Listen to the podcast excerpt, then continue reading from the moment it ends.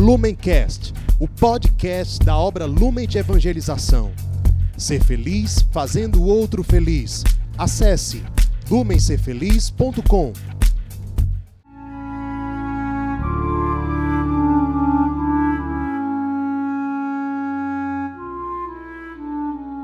Os santos são sinais da presença do ressuscitado na história. Hoje, dia 29 de janeiro, celebramos São Sulpício Severo. Nosso santo de hoje nasceu em Agen, na França, em meados do século III, em uma família nobre.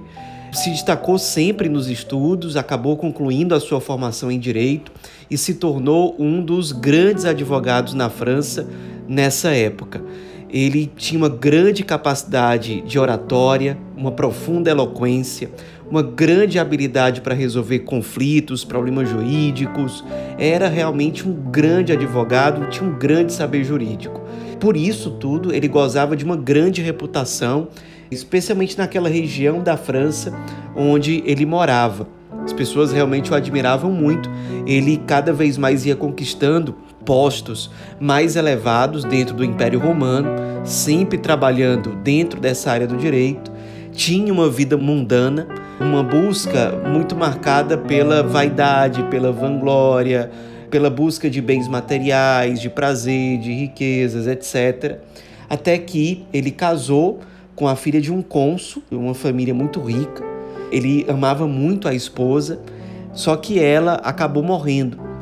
E ele ficou muito abalado com isso, acabou entrando em depressão, ficou completamente desnorteado, mas ele nesse tempo algo aconteceu, nós não sabemos em detalhes ao certo, o que nós temos certeza de que ele iniciou um profundo processo de conversão a partir do encontro que ele teve com o evangelho. Então ele foi aprimorando uma vida de oração, de piedade, de vivência do evangelho, de busca sincera pela conversão. Em tudo isso, houve uma participação fundamental do grande São Martinho de Tours, que era bispo da cidade de Tours, da diocese de Tours, na França. Era o sacerdote mais importante da França nessa época, um grande santo. E a partir desse contato que ele teve com São Martinho, ele de fato conheceu o Evangelho e iniciou um processo muito fecundo de conversão. Conversão numa época em que São Sulpício já tinha 55 anos de idade. Ele acabou como sinal de conversão, doando todos os seus bens aos pobres, à igreja, foi morar na casa de uma sogra, a única pessoa da família que o acolheu, porque o pai ficou irritado, ele passou São Sulpício a ser objeto de zombaria por parte dos familiares, dos amigos, que achavam que ele estava louco, que ele tinha perdido o juízo.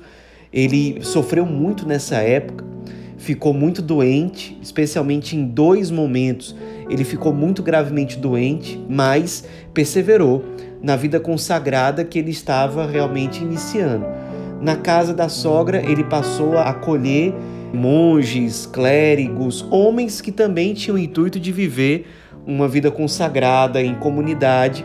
Ele foi sendo fiel a tudo que lhe era pedido pelo bispo, seguindo as orientações de São Martinho, vivendo a vida consagrada apesar dos escárnios e do abandono que ele sofreu da família.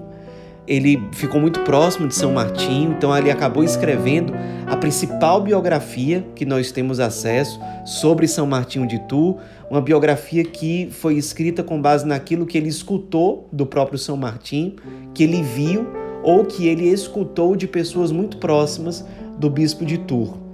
Ele, São Sulpício, acabou sendo ordenado padre. Nós não sabemos muita coisa sobre o exercício da vida presbiteral de São Sulpício, mas sabemos que durante a maior parte do seu tempo como padre, ele viveu na cidade de Toulouse. Há relatos de que, já bem idoso, ele durante um tempo chegou a seguir a heresia pelagiana, ou seja, o pelagianismo, mas acabou percebendo a tempo o seu erro, se arrependeu muito profundamente, ficou muito triste ao perceber que ele estava realmente no caminho do erro, mas se converteu, reconheceu o erro, voltou à verdadeira fé e faleceu na cidade de Toulouse. Não se sabe ao certo o ano em que ele faleceu, mas morreu já bastante idoso.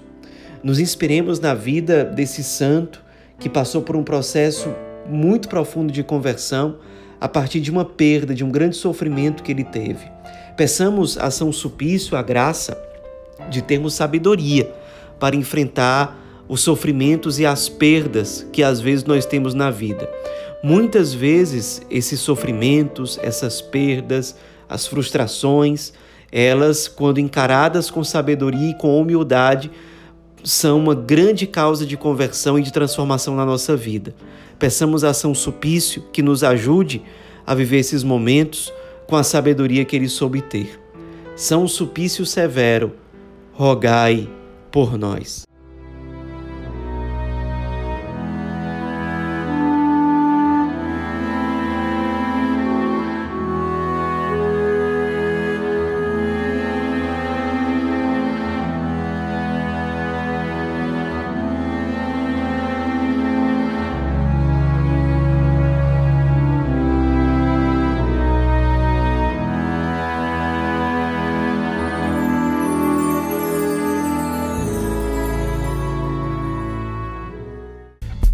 Lumencast, o podcast da obra Lumen de Evangelização.